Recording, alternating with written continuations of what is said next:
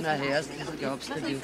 Eh klar, die Politiker sind da lauter Hurenhund. Naja, das ist wieder typisch. Schlechte, schlechte. Erst anzapfen und sich da von die Weiber ausrauben lassen. Wahrscheinlich ist das Ganze eine Intrige. Alle Politiker kennen Würst, alles die gleichen Bücher. Die machen sich unser Geld ein Highlife gefrasst.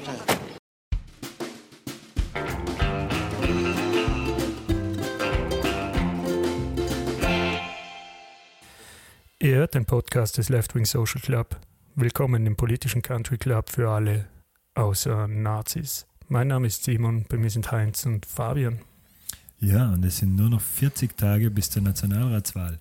Also höchste Zeit für harte politische Auseinandersetzungen, basierend auf Fakten, Fakten, Fakten.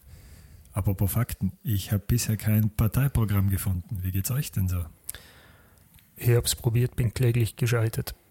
Parteiprogramme vielleicht schon, aber Wahlprogramme zur anstehenden Nationalratswahl, also wenn man dann nach Wahlprogrammen sucht, findet man die zur EU-Wahl noch auf den meisten Partei-Websites. Über was soll man denn dann heute reden, weil wir nicht wissen, wofür die sind? Und wenn man über Wahlprogramme redet, äh, Parteiprogramme, da gibt's dann auf jeder Seite eigentlich dann schon eins. Aber was will ich beispielsweise mit einem grünen Grundsatzprogramm aus dem Jahr 2001? Du willst über Bundesliga im Fernsehen, oder? Ich will die richtige Verteidigung der österreichischen Leitkultur. Naja, aber zumindest auf der Wahlkabine.at findet sich auch heuer wieder an eine Wahlbefragung oder Fragen, die man beantworten kann und gewichten kann, wie wichtig sie einem sind.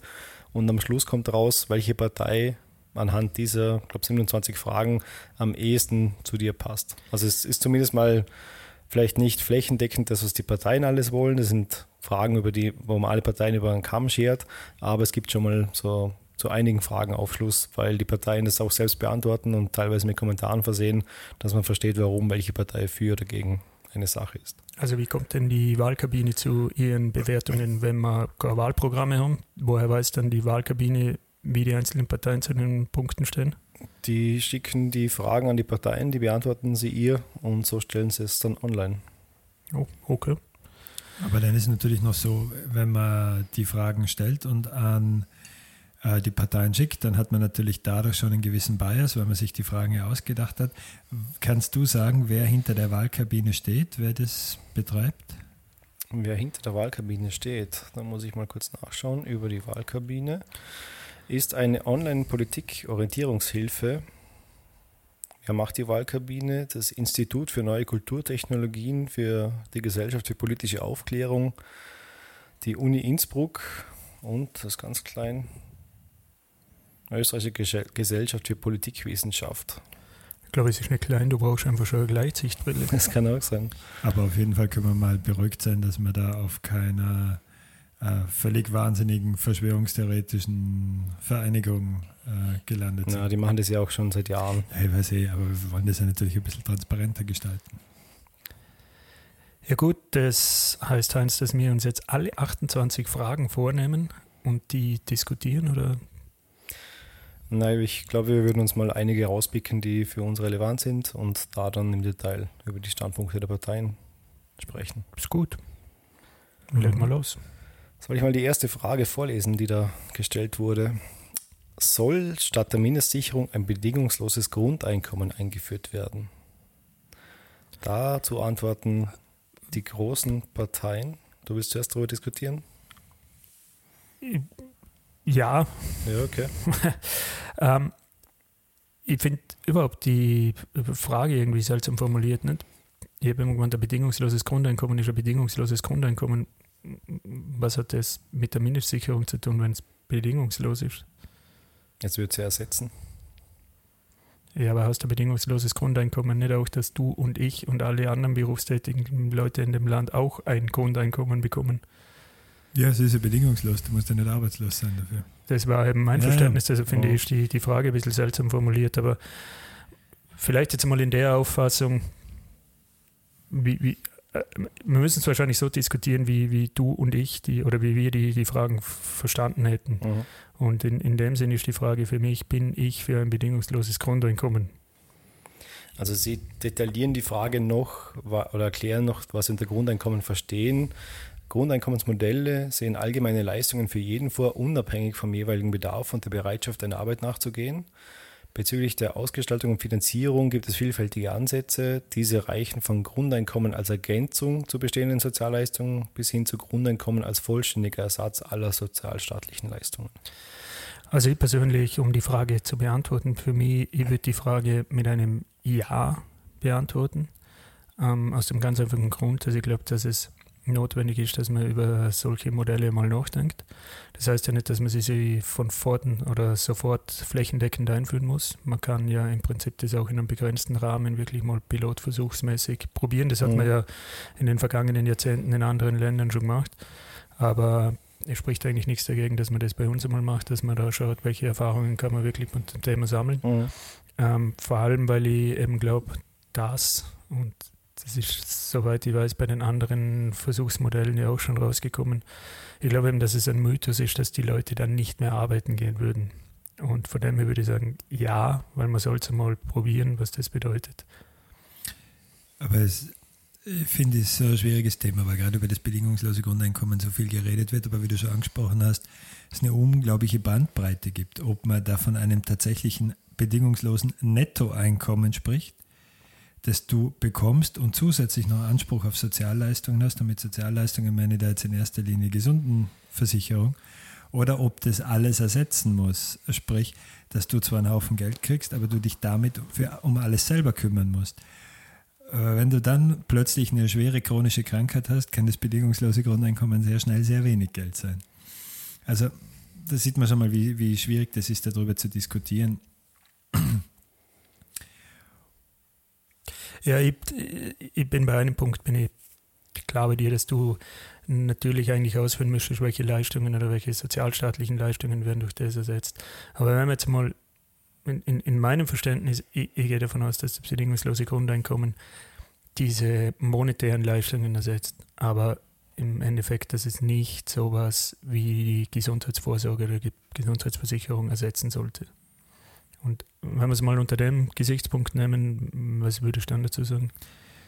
Finde ich immer schwierig. Ich bin ja, wie mehrfach betont, kein Ökonom. Mir kommt jetzt immer sofort der Gedanke, wird es nicht gleich dann durch eine Art einsetzende Teuerung weggefressen? Weil um alles, um das die Allgemeinheit vermeintlich reicher wird, werden auch die Preise für alles steigen. Und die Frage zwei ist, ist es nicht immer so, die, kann man das nicht auch wie oft gescholten sagen, das ist der verzweifelte Versuch, einen Kapitalismus, der in dem Sinn nicht mehr funktioniert, zu retten? Also ein System, das eben zu wenig äh, Konsumenten noch äh, bereithält, weil zu viele Leute zu wenig verdienen, um ausreichend zu konsumieren, dass es das auf, abfedern soll. Ja, aber wenn wir mal das ökonomische Argument beiseite nehmen, bevor dann der Heinz seine Meinung dazu äußern sollte. Wenn wir das ökonomische äh, Argument jetzt mal weg tun, also die Frage, ah, es kommt ja nicht die Rieseninflation, die sowieso ja immer hinterm Busch vermutet wird und jeden Moment hervorspringt. Ähm, wenn man es einmal so sehen wird, dass es einfach eine Umverteilung von bestehenden Mitteln ist, dann ist ja, glaube ich, die Frage, die du gestellt hast, die richtige, nämlich warum möchte man eigentlich dieses Grundeinkommen. Und ich glaube, der, der, der Gedanke, der dahinter steckt, ist, dass das Geld auf der einen Seite ungleich verteilt wird zwischen den Einkommen und auf der anderen Seite, dass vielleicht unser derzeitiges System gar nicht mehr genug Arbeit für alle abwirft und für die, für diese Arbeit abwirft, wirft es zu viel Arbeit ab.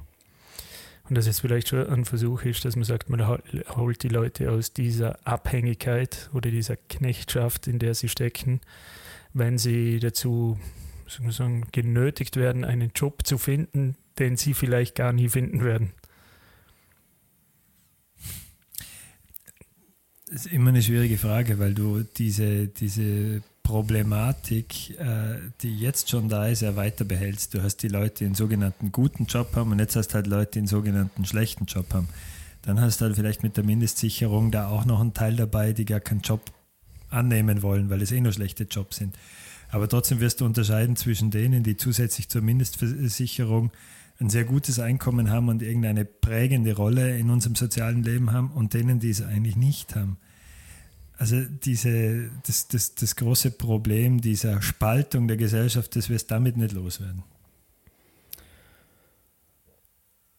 Ja, ich tue mir da auch ganz schwer, äh, einfach, einfach nur Ja zu sagen und äh, das zu akzeptieren, weil es einfach sehr vielschichtig ist, das Thema. Äh, ich glaube schon, dass eine gewisse Existenzsicherung äh, da sein soll. Also das soziale Netz soll ja auch schon jetzt funktionieren, aber es gibt immer wieder ziemliche Härtefälle. Es gibt auch relativ viel Verwaltungsaufwand, der da überall dahinter steckt. Wenn man jetzt mal Hartz IV in Deutschland anschaut, das kann man sich ja alles mal einsparen und das effizienter regeln.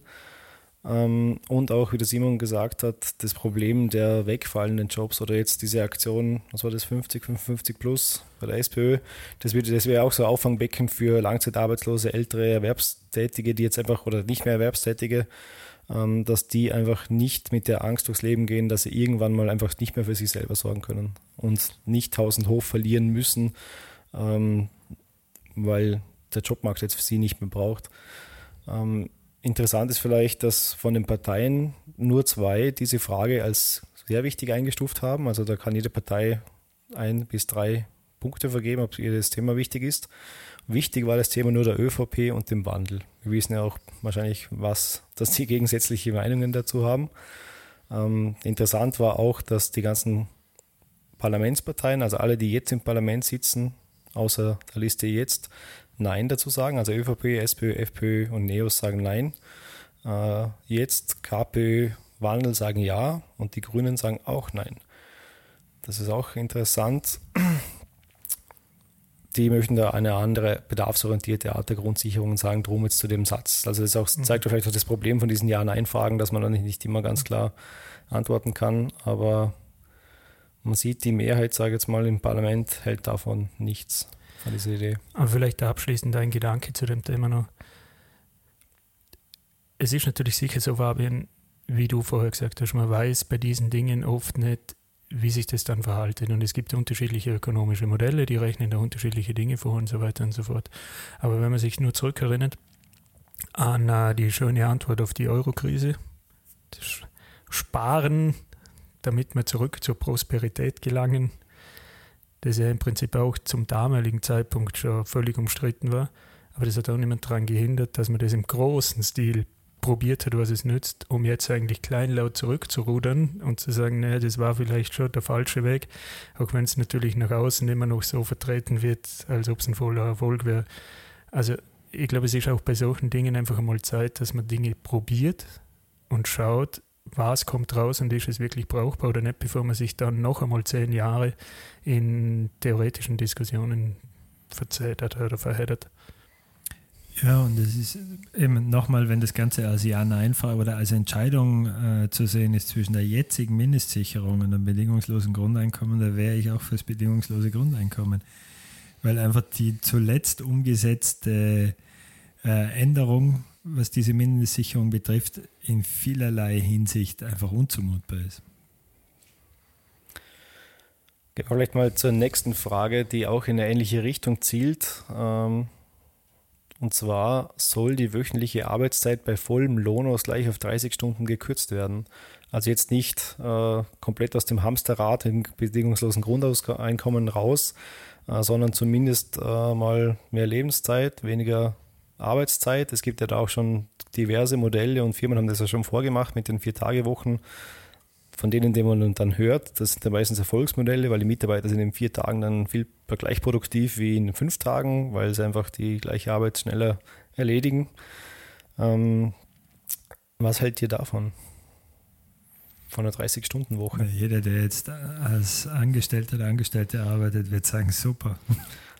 Was ist da dran falsch? Ja, findest du das super, wenn du, sag jetzt mal, in einem Team arbeitest und dann ist immer der, den du gerade brauchst, nicht da? Ja gut, das sind natürlich so Subjektivitäten, bei denen man sich immer fragen muss, ähm, ob da nicht auch vielleicht Neid dahinter steckt, weil man zu dem Zeitpunkt immer derjenige ist, der da ist. Ich bin jetzt auch in einer Branche tätig, wo man das sehr offenherzig kritisiert, dass die Arbeitszeiten zurückgehen. Äh, Thema äh, äh, Kontinuität, ganz schlecht, wenn immer jemand anderer da ist. Mhm.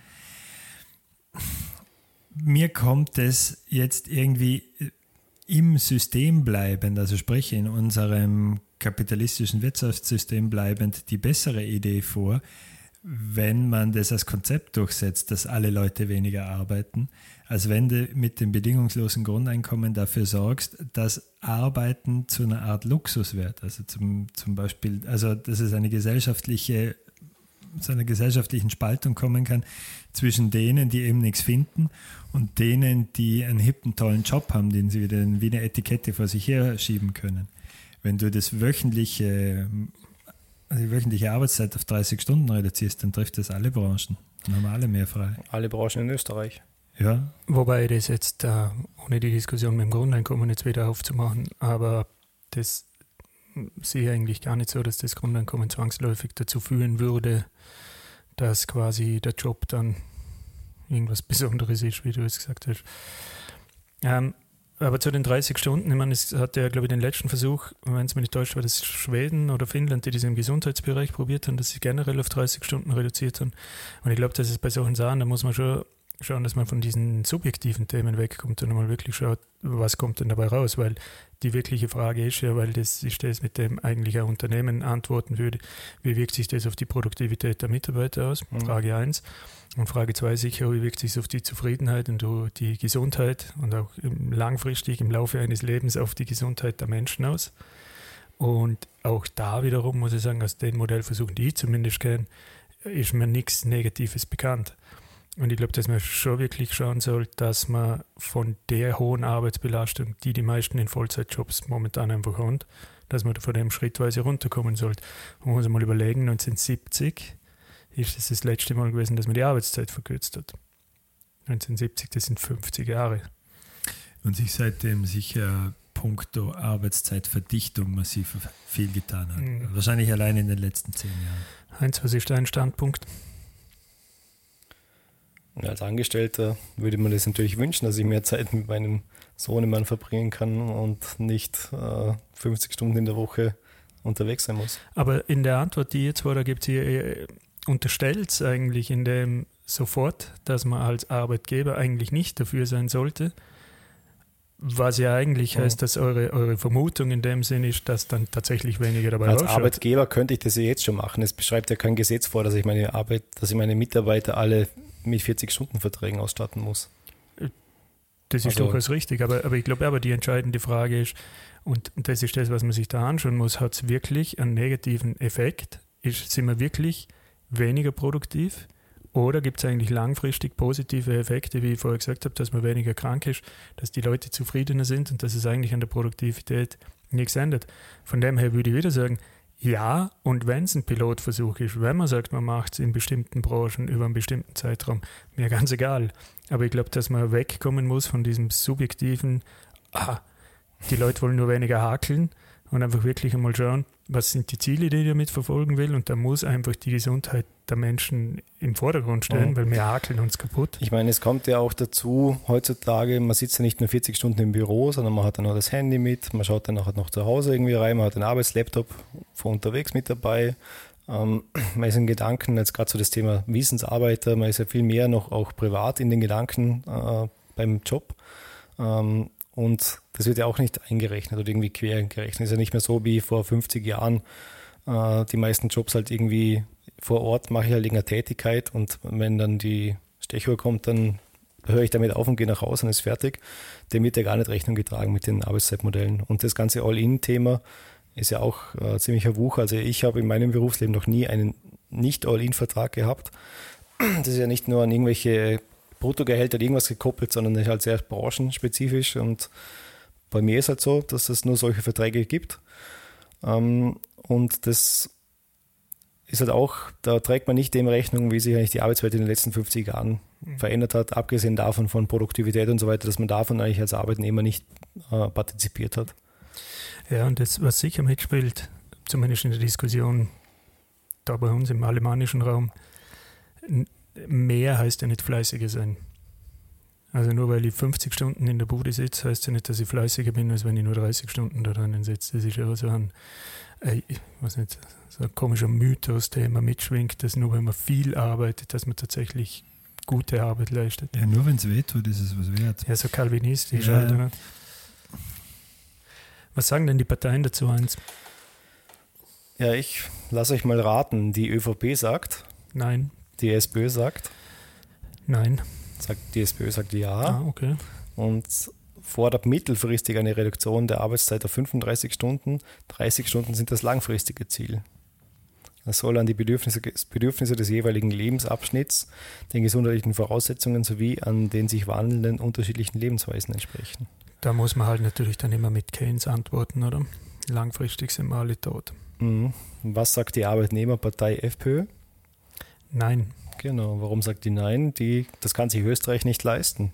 Die österreichische Volkswirtschaft steht im europäischen und internationalen Wettbewerb. Derzeit stehen wir sogar vor der Herausforderung, dass wir in vielen Branchen zu wenig qualifizierte Arbeitnehmer haben. Eine Arbeitszeitverkürzung bringt hier nichts. Also ziemlich einfach gedacht, nichts mit steigender Produktivität oder irgendwas berücksichtigt. Naja, aber das muss man ja auch sagen, das ist ja auch das, was die letzten Jahre war das jetzt nicht so das Thema, aber Anfang der 2000er Jahre war das ganz große Thema in Österreich, ja, Controlling und so weiter. Und das, was einem da eingeredet wurde, ist, dass wir ja einfach nur unproduktiv sind, weil wir falsch arbeiten. Und dass es im Endeffekt viel zu viele Leute gibt, die, den, die Schwachsinn machen, die müssen alle weg. Und die, die übrig bleiben, denen muss halt besser erklärt werden, wie sie mit ihrer Zeit besser umgehen und ihre Klopausen minimieren und der ganze Blödsinn. Und bei der FPÖ fällt mir jetzt natürlich auch immer ein, das fällt einem im Moment halt sehr leicht so zu denken, wen hört man da im Hintergrund husten? Und es ist ja schon so, dass gerade viel ähm, aus der Hotellerie und dem Fremdenverkehr auch sehr FPÖ-affin sind. Und ich denke, das ist gerade in Österreich halt ein großes Thema. Viele Regionen sind sehr Fremdenverkehr stark. Das ist deren hauptsächliches Wirtschaftseinkommen.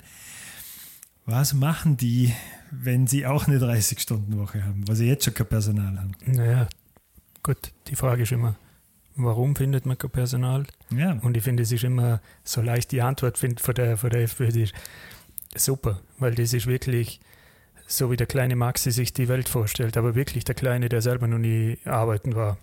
Dass, wenn man viel arbeitet, ne? weil Und nach der Logik müsstest du einfach nur alle versklaven, dann wären wir die ja, Reichsten. und ich finde keine Leute, weil wir einen Fachkräftemangel haben. Woher kommt der Fachkräfte? Also man muss Mhm. ja, im aber so gesehen wäre ja eine 30-Stunden-Woche in Österreich ein ziemlicher Anziehungsmagnet für qualifizierte Arbeitnehmer. Wenn ich sagen würde, bei uns ist 30-Stunden-Woche, dann würden vielleicht die ganzen Deutschen, die bei uns studieren, sagen, oh, dann bleibe ich lieber da, als ich jetzt nach Deutschland arbeite, dort 40, 50 Stunden. Also das ist ein bisschen kurz gedacht. Was sagen denn die Neos dazu? Ja, keine Überraschung. Die sagen natürlich nein. Eine derartige Arbeitszeitverkürzung bei vollem Lohnausgleich ist ökonomisch unverantwortlich. Innovative und flexible Arbeitszeitmodelle, die Arbeitnehmerinnen mehr Autonomie bieten, sollen stattdessen gefördert werden. Also für die Arbeitnehmer der 12-Stunden-Tag, dann geht sich das alles aus mit den flexiblen Lebensweisen. Ja, das ist aber. Also, Das ist halt genau dasselbe, was du schon angesprochen hast. Sie reden davon, dass es unverantwortlich ist, können aber überhaupt kein längeres, schlüssiges Argument liefern, warum das so sein ja, soll. und was die Flexibilität damit zu tun hat, frage ich mich weil Flexibilität heißt ja nicht, dass ich weniger arbeite, sondern dass ich es anders verteile. Genau. Bleiben die Grünen, oder? Na, jetzt Ah, ja, im jetzt. Parlament. Ah, sagen- Nein. Die sagen auch nein. Die wollen eine 35-Stunden-Woche und einen Abbau der über 200 Millionen Überstunden und Verteilung der Arbeit auf alle. Die ganzen nicht im Parlament vertretenen Parteien sagen ja. Also die KPÖ äh, spricht von der absoluten Erschöpfung. Immer mehr Menschen haben keinen Arbeitsplatz. Bei, bei 30 Stunden könnten wir bezahlte und unbezahlte Arbeit gerechter verteilen. Das soll zuerst im Gesundheitsbereich, dann schrittweise überall eingeführt werden. Die Grünen sagen auch ja, es geht um den Abbau der übermäßig hohen Überstunden, Einführung der 35-Stunden-Woche. Die 30 Stunden ist ein langfristiges Ziel angesichts Automatisierung und Digitalisierung. Und der Wandel sagt, heute leben wir fast nur noch um zu arbeiten. Der Dauerstress schadet unserer Gesundheit, sozialen Beziehungen und dem gesellschaftlichen Zusammenhalt. Bis vor 40 Jahren wurde die Arbeitszeit schrittweise verkürzt und genau das braucht es wieder bis zur 21 Stunden Vollzeitwoche. Genau, in einer Welt, in der man nur noch lebt, damit man täglich Roboten geht. Ja, aber es ist, es ist, auch, ist auch spannend, dass, die, dass das Gesundheitssystem da genannt wird, dass man da beginnen will, äh, wo man sagen muss, dass man da eigentlich im Schnitt überproportional qualifizierte Tätigkeiten hat. Das heißt, das musst von langer Hand planen, sonst hast du einen völligen Personalmangel. Und du hast ja jetzt eigentlich eine Durchschnittsstundenwoche von, wenn ich mich nicht täusche, 40 Prozent. Also da wäre die, die Kürzung viel dramatischer Ja, als in die anderen Branchen. Idee ist vielleicht, das ist halt ein öffentlicher Bereich und da muss man halt dann mehr Geld einzahlen. Unternehmen machst du kaputt, wenn es nicht Ja, funktioniert, genau, so auf die Art, oder? Ja. Ein anderer interessanter Punkt aber noch. Es, kein einziger, wie wir jetzt da in der Begründung gelesen haben, hat ja auch nur in der, in der Begründung irgendwie die Überlegung, was macht das mit dem Menschen. Außer die Wandel. Außer die, die dafür sind, ja. Aber die, die, die Mhm. dagegen sind, haben ja jetzt nicht irgendwie die Gesundheit vom Menschen im Vordergrund. Und ich finde das deshalb interessant, weil wir ja letztes Mal in unserer Folge über die CO2-Steuer ja bei den Externalitäten waren. Und du siehst es da wieder so, sobald man über ökonomische Bewertung redet, geht es um Kohle. Und so Dinge wie die Gesundheit von jemand, das ist einfach wurscht, das fällt in die Berechnung gar nicht mit rein. Und das ist eigentlich, das finde ich etwas traurig, muss ich sagen. Was aber nicht stimmt, oder? In allen guten Berechnungen ist das ja sehr wohl berücksichtigt, wie viele Fehlstunden manche Branchen haben und äh, noch schlimmer sogar dann eben auch die, die äh, Befragung von äh, dem Personal, wie oft sie krank arbeiten gehen. Ähm, Gibt es einen schönen Ausdruck dafür, oder? Der heißt, Ja, fällt mir gerade nicht ein. Ähm, aber was eben zur, zur äh, Darstellung bringen soll, wie sehr man schon überarbeitet ist und äh, trotzdem noch hingeht, um sich gut zu fühlen. Präsentismus heißt, glaube ich, oder? klingt einmal gut. Machen wir mal weiter, sind ja noch viele Fragen, Mhm. die da kommen. Soll Österreich das EU-Mercosur-Freihandelsabkommen best- bestätigen? Das ist ein geplantes Handelsabkommen zwischen der EU und den Mercosur-Staaten, also Argentinien, Argentinien, Brasilien, Paraguay, Uruguay. Äh, Eine politische Einigung ist bereits erfolgt, aber jetzt muss noch das Europäische Parlament und auch die, alle Parlamente der Mitgliedstaaten zustimmen. Also da könnte man auch einzelne Staaten sich querstellen. Da geht es darum, Abbau von Zöllen und anderen Handelshemmnissen und Warenaustausch stärken. Also CO2-Steuer sollte es eigentlich dann wieder verhindern, aber jetzt machen wir mal ein Abkommen, dass wir mehr handeln können mit Südamerika.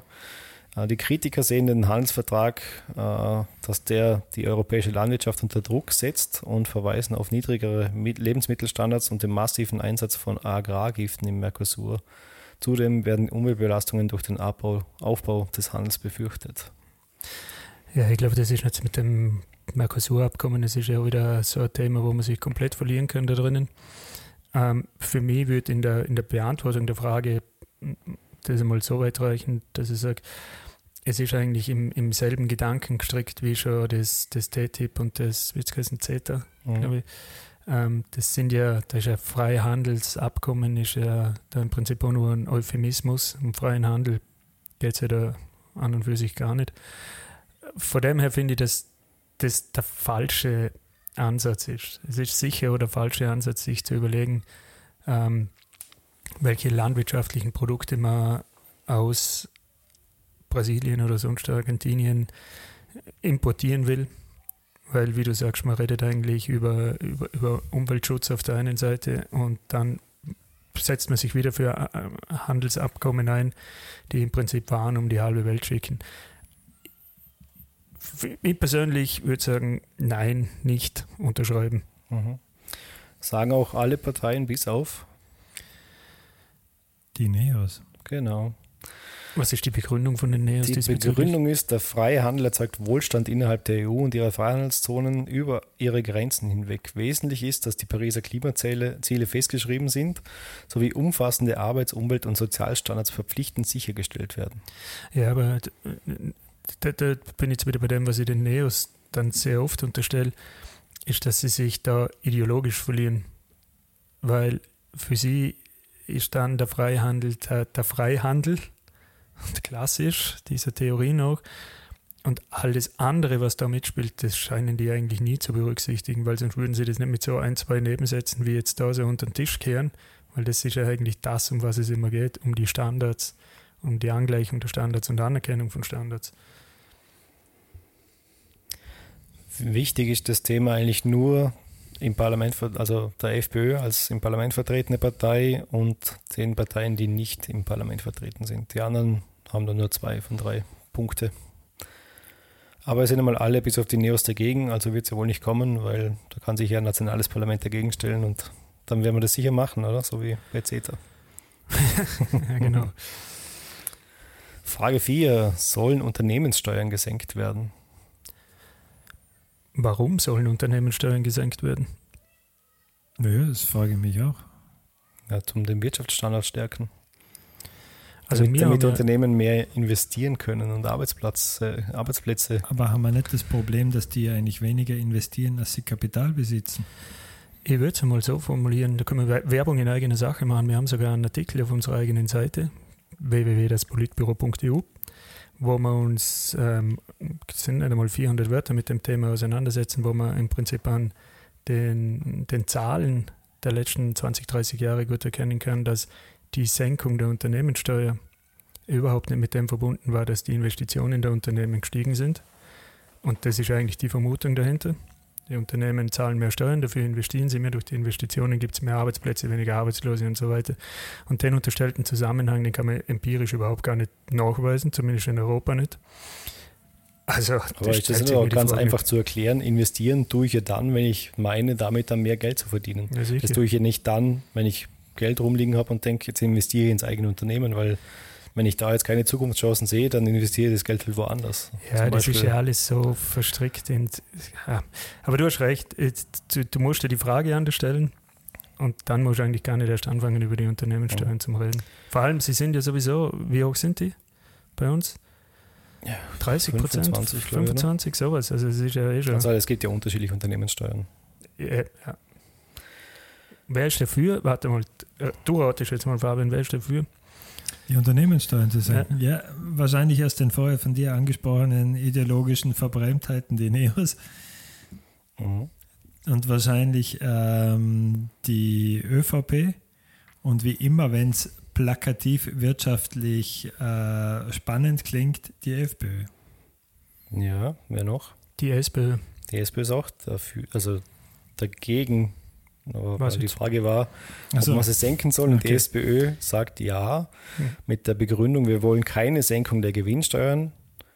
Es sollen jedoch steuerliche Anreize für Unternehmen geben, die investieren und Arbeitsplätze schaffen, wie auch immer das dann Wie auseinandergehalten genau. werden soll. Der Fokus soll bei kleineren und mittleren Unternehmen liegen. aber das, das, das sind immer so Aussagen, als würden wir dann Unternehmen ab einer gewissen Umsatzstärke automatisch davon ausschließen. Das ist doch nur ein Nebensatz zum Schmuck. Ja, alle anderen, ist also ohnehin Ja. die Aussage. jetzt und alle nicht vertretenen Parteien sind dagegen, die Unternehmenssteuern zu senken. Mhm. Nächstes Steuerthema. Soll Erben steuerfrei bleiben? Ich war schockiert, äh, dass es ganz offensichtlich steuerfrei ist. Also ich dachte, dass eine gewisse Art der Steuer immer drauf ist.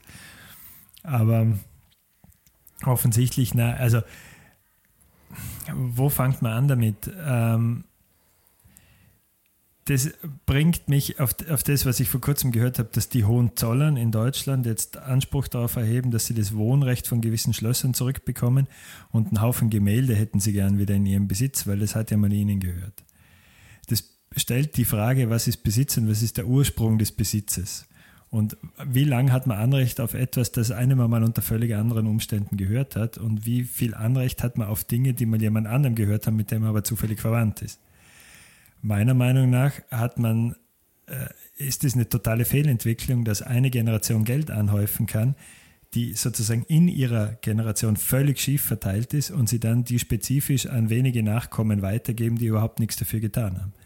Dementsprechend logischerweise ist eine. Wobei also- das ja auch schon die Ausnahme ist. Also es ist ja nicht so, dass es die, die in ihrem Leben Reichtum oder Wohlstand erarbeitet haben, das dann vererben. Der Großteil ist ja, die erben das und dann vererben sie den, das, was übrig bleibt, halt weiter. Oder das, was, was halt dann bis dahin sich vermehrt hat über irgendwelche aber, aber, aber Erbschaftssteuer sind ja, das trifft ja nicht nur die ganz Reichen, oder? Ich meine, das trifft auch Leute, die den, die Möglichkeit hatten, eine Immobilie äh, zu erwerben im Laufe ihres Lebens. Aber man muss einfach sagen, welches gottgegebene Recht besteht denn, dass die Kinder das zu voller äh, Gänze überschrieben bekommen, ohne irgendwas an die Allgemeinheit abgeben zu müssen? Naja, es ist ja immer eine Frage der Ausgestaltung. Also du kannst ja, da gibt es ja die unterschiedlichsten Modelle. Ich kann ja sagen, das ist der vielgescholtene äh, mittelständische Häuselbauer, der sich äh, ein und das an seine Kinder vererbt zum Beispiel, muss ich mir ja fragen, wenn das die Kinder nehmen und da drinnen wohnen, kann man ja sagen, warum sollen die Erbschaftssteuer zahlen? Das ist alles eine Frage der Ausgestaltung, das ist das Einzige, was ich damit sagen will. Wichtig ist aber, es gibt die, ich weiß nicht genau, wie das heißt, irgendwas Bauerinstitut, das müssen wir in den Show Notes nachreichen. Ähm, ich glaube, die Seite heißt www.vermögen.at, aber auch das kommt in die Show Notes. Ähm, die haben eine ziemlich coole Aufstellung gemacht, wer eigentlich in Österreich durchschnittlich wie viel erbt. Und das kann, macht, haben sie mit so einer dynamischen Seite gemacht, wo man halt schauen kann, okay, wie, wie viel Prozent erben unter einem bestimmten Betrag und wie viel erben wirklich viel. Logischerweise, weil das in Österreich so ist, weil das Vermögen so ungleich verteilt ist in Österreich, ist es klar, dass ein ziemlich geringer Prozentsatz halt das meiste erbt. Man sieht aber an dem, glaube ich, man kann sich gut überlegen, wie man eigentlich so eine Erbschaftssteuer gestalten kann, weil es geht genau um den Punkt, Fabian, den du vorher erwähnt hast. Es ist ja so, dass eigentlich es absurd ist in einer kapitalistischen Gesellschaft, wo es immer um die Leistung geht, etwas jemanden durch Erben ein Leben zu ermöglichen, wo er gar nichts tun muss.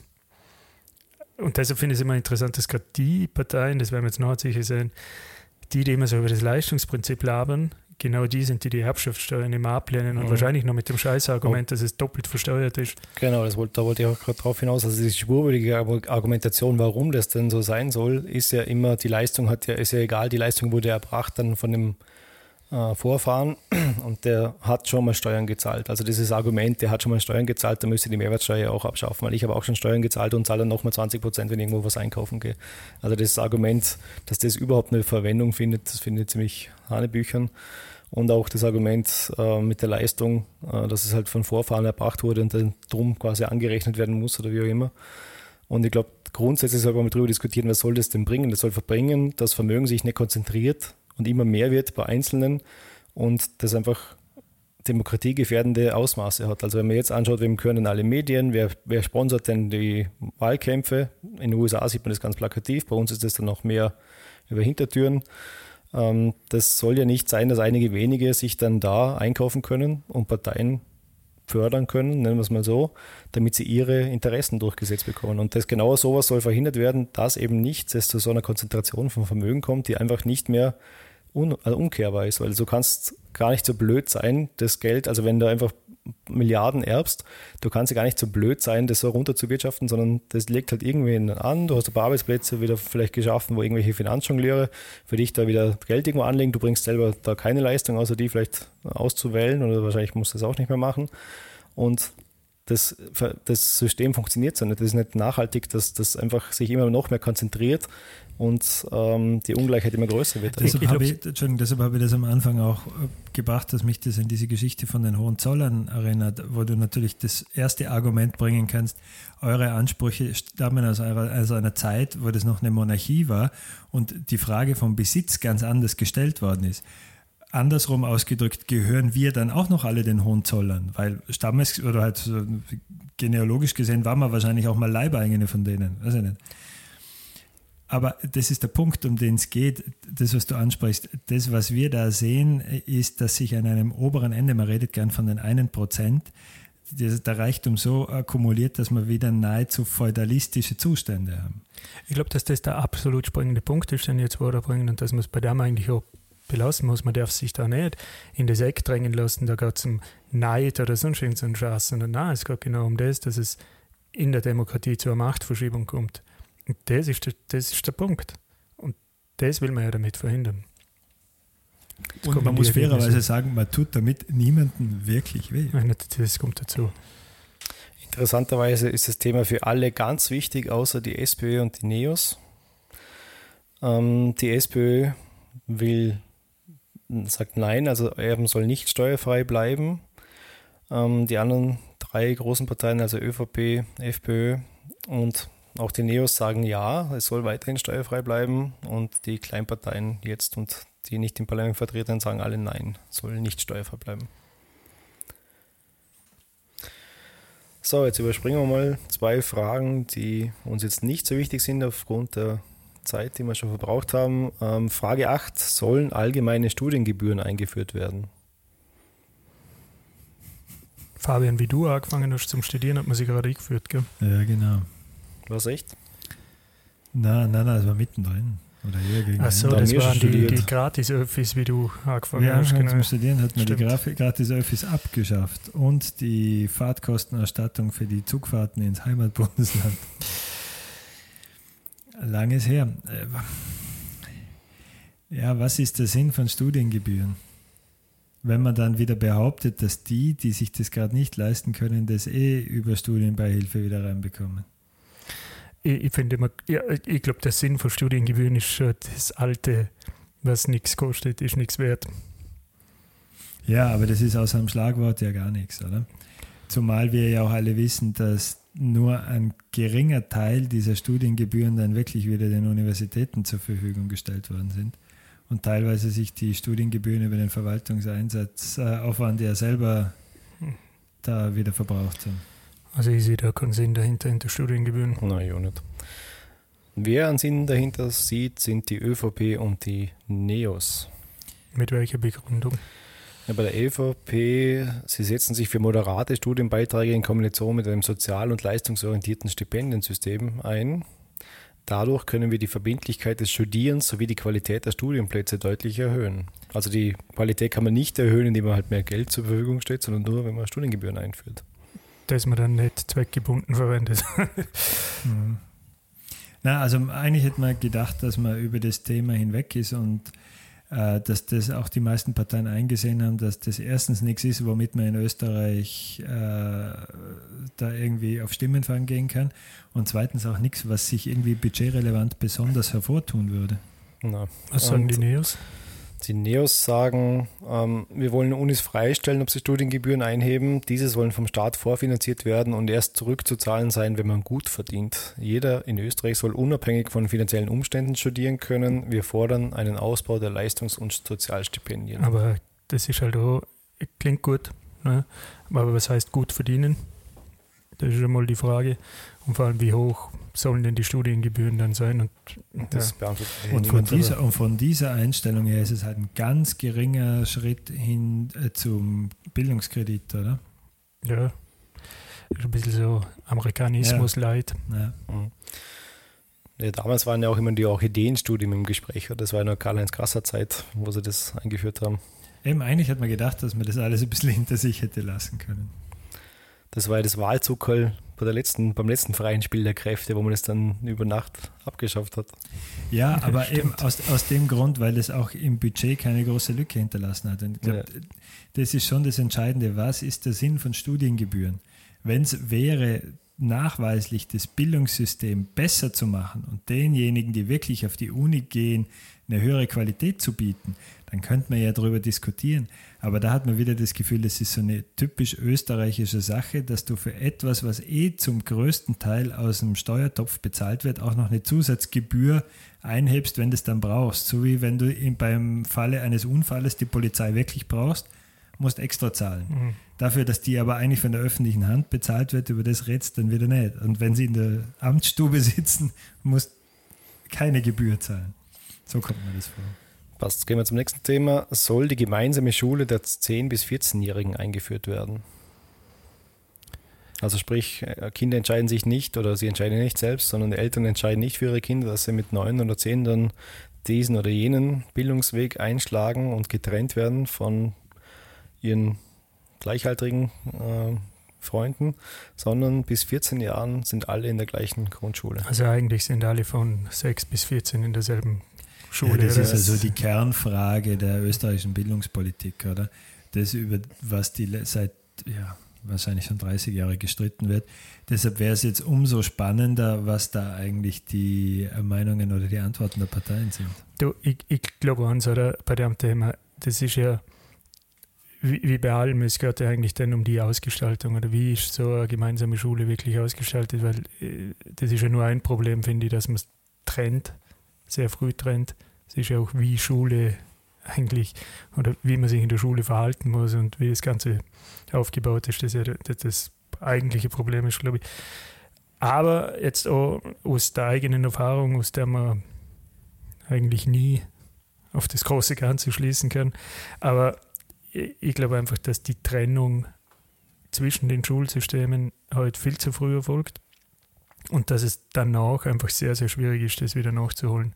Also selbst wenn du dann wirklich in der Hauptschule sehr, sehr, sehr gut bist, ist es dann doch immer schwierig in, sag ich jetzt mal, die anderen Gymnasien wieder reinzukommen. Du kommst halt dann in Also klar, Hack, HTL und so weiter, das ist eh alles, alles klar, aber wie oft, oder sind eben aus der eigenen Erinnerung oder der Wechsel aus der, aus der Hauptschule in ein Oberstufengymnasium, wie oft kommt das wirklich vor? Das sind dann halt diese Borgformen, die mehr oder minder schon für das vorgesehen sind, kommt mir vor. Also da finde ich die Trennung einfach zu früh. Mhm. Die, die Ex-Regierungskoalition ist sich da einer Meinung, dass es nämlich nicht einführen will. Die ÖVP mit der Begründung, wir stehen für Wahlfreiheit und Chancengerechtigkeit, was es eigentlich genau nicht bietet, wenn ich, Genau. wenn ich das trenne. Um auf individuelle Stärken und Bedürfnisse jedes Kindes einzugehen, braucht es ein differenziertes Schulsystem und ein vielfältiges Angebot an Schulformen. Also am besten machen wir noch mehr, noch mehr verschiedene Zweige. Auch der internationale Vergleich zeigt den Erfolg des differenzierten Schulsystems, was ja gar nicht stimmt, oder? Also das gibt es ja auch genug, da wurde ja viel diskutiert über das Naja, finnische das ist- Modell und so weiter. Genau, die Frage ist immer, wann findet die Differenzierung statt und wie, wie sehr ist die auch räumlich getrennt, oder? Ich meine, das Einzige, was Österreich auf diesem Weg ja mal gebracht hat, ist nach vielen Jahren großer Koalition und vielen Streitereien diese sogenannte neue Gesamtschule. Und seitdem die SPÖ aus der Regierung heraus ist, ist das Thema ja sowieso weg. Aber das mit der Wahlfreiheit, das finde ich, das- ist der Gipfel des Zynismus. Ich meine, wenn man sich an die Gegend erinnert und an die Volksschule, wo wir waren, Fabian, wo im Prinzip die Wahlfreiheit schon aus dem bestanden hat, dass die Lehrer von vornherein gesagt haben, wir bereiten euch auf die Hauptschule vor. Äh, wo ist da die Wahlfreiheit, bitte? Ja, und die Wahl, äh, das geht ja da mehr um die Wahl der Eltern als um die Wahl der Kinder bei einem Zehnjährigen. Äh, Also Die FPÖ hat auch eine äh, Begründung und zwar sind sie für die Beibehaltung des bewährten differenzierten Schulsystems. Uniforme Strukturen wie die Gesamtschule für alle 10- bis 14-Jährigen lehnen wir ab. Das war das erste Mal, dass sie was Uniformes ablehnen. Bildung muss für alle sozialen Schichten offen sein. Unterschiedliche Begabungen sind zu berücksichtigen und Hochbegabungen zu fördern. Naja, hat Ja, der, hat irgendwie, das klingt so, als wäre er jetzt nicht wirklich ein Bildungssprecher, der Ahnung hat, um was es geht am Wort, sondern irgendwie Also man muss, man muss eigentlich sagen, Bildung ist im Moment für niemanden so das große Thema, oder? Kommt da ein bisschen Ja, es ist schon, also es wird ja immer genannt, was ist uns wichtig? Äh, Pflege, Bildung, Soziales, das sind doch die drei Schlagwörter, die jede Partei jetzt in, in Wahldiskussionen bringt, aber konkret kommt auch nichts. Ne? Also es war das letzte bei der ÖVP-SPÖ-Regierung noch mit diesen ähm, Pilotversuchen, wo ich glaube Vorarlberg auch mit vorne mit dabei war und der Landeshauptmann Wallen das ja unterstützt hat, entgegen Parteilinie. Ähm, aber danach mit der neuen Regierung war das alles, hat man das ja abgewürgt. Was sagen denn die Flügelheben Neos dazu? Und die Neos, die sind natürlich mit dem Bildungsthema ganz vorne dabei. An ideologischen Grabenkämpfen pro oder contra Gesamtschule beteiligen wir uns nicht. Wir fordern die mündige Schule und damit autonome Mittelschulen. Wir wollen eine gemeinsame Schule der Vielfalt für 10- bis 14-Jährige. Ein einheitliches Ziel mit, dem, mit der mittleren Reife, vielfältige Wege dorthin. Also ist es ein Ja, oder? Mhm. Sind, ja, ja, es ist nur, nur ÖVP und FPÖ sind Ja. dagegen. Aber ich finde, die, ich muss sagen, jetzt ab, abgesehen von dem, dass sie sich an dieser Seiten hebt, das sei ja nur was Ideologisches in die eine oder andere Richtung. Aber jetzt rein von der Formulierung finde ich das super, aber das ist eigentlich das, das meiste, was die Neos zum Bildungsbereich eigentlich von sich geben, Mhm. finde ich gut. Gut, dann zu einem ganz anderen Thema und zwar die verpflichtende Mindestquote von 50% Frauen auf allen Kandidatinnenlisten der Nationalrats- und Landtagswahlen einzuführen. Ist nur, ein eine Partei, Schweigen, ist nur eine Partei wichtig, den Grünen, die anderen bewerten es nicht so wichtig. Nein, ich meine, wir als mittlerweile schon legendäre Würstelparty tun uns da jetzt natürlich schwer, was dazu zu sagen. Oder? Wir haben einen Männeranteil von 100 Prozent. Wir sind ja schon alte weiße Männer. Ja, eben. Ähm, deshalb, das kann man jetzt immer von zwei Seiten sehen. Einerseits müsste man doch sagen, super, warum nicht, oder? Es wird jetzt wohl nicht so schwer sein, zumindest 50 Prozent Frauen in der Partei zu finden, die mindestens so talentiert sind wie die Wabler, die da schon drin sind. Die andere Frage ist immer nur, äh, wenn alles nur aus Regeln besteht, ist halt auch nicht gut, oder? Man kann es nicht hineinreglementieren, aber es sollte ein Anreiz an die letzten verbohrten Parteien sein, da äh, auch was zu tun. Für die ganz kleinen Parteien ist es halt eine schwierige Sache. Ich glaube, dass äh, äh, dieses äh, Kontraargument ist immer, es geht nicht um die Quote, es geht nicht ums Geschlecht, sondern es geht um das, ob jemand geeignet ist für das. Aber wie du sagst, das bei den Wapplern, die da drin sein, kann das wirklich kein Argument sein. Also ist ja wahrscheinlich eher das, wo man ansetzen muss, was anderes, weil es gibt eine Partei, nehme ich mal an, ist genau dasselbe wie ein Unternehmen, da muss man sich dann hocharbeiten oder hochschlafen oder hochblenden, wie auch immer das halt funktioniert. Ähm, und da bist du sicher einfach durch die, die ganze Kinderbetreuung irgendwann einmal hast du einfach nur mehr dieselben Chancen. Und das ist eigentlich der eigentliche Punkt, bei dem man ansetzen muss, als bei diesem Quotenthema, finde ich. Aber ich finde auch, es ist einfach irgendwie leicht gesetzt, wenn man selber nicht direkt betroffen ist. Mhm. Ich glaube auch, dass wir da jetzt die Falschen sind, unseren Senf dazu zu geben. Ähm, Frage 11, der Schutz vor der Diskriminierung aufgrund der sexuellen Orientierung, auch, also ob der Schutz vor der Diskriminierung auch außerhalb der Arbeitswelt gelten soll, da muss ich sagen, da mit dem Thema habe ich bis jetzt eigentlich noch nicht auseinandergesetzt. Da könnte jetzt wahrscheinlich auch nichts ja, Gescheites ja. dazu sagen. Darum will ich das mal überspringen. Äh, interessant das nur, dass wieder... voraus, dass man sonst was Gescheites gesetzt haben. ja, das stimmt. Interessant wieder, dass ÖVP und FPÖ auf jeden Fall dagegen sind, die anderen dafür. also in dem Fall ist meine Antwort ja. das sind doch die Fanaderer, die neuen, oder? Das nächste Thema, sollen Schwangerschaftsabbrüche von der Krankenkasse übernommen werden? Ich habe ehrlich gesagt gerne gewusst, dass sie das nicht werden. Ja. Ach, das ist schon so. Äh, ja. Also. Genau, es ist jetzt sicher schwer, das in der Kürze vernünftig zu diskutieren. Ja. Das ist auch eine erstaunlich präzise Frage, die da den Parteien gestellt worden ist, anstatt zu fragen, dafür oder dagegen. Also Schwangerschaftsabbruch überhaupt. Ja, das setzt ja schon mal voraus, dass das unterstützt wird oder halt ja, mit Nein ja, weiß man nicht, wie weit es geht. Wo eigentlich der, Knick, der Knackpunkt bei der ganzen Ja, Sache ist, ÖVP, ja. FPÖ und NEOS sagen Nein und die anderen sagen Ja. Okay.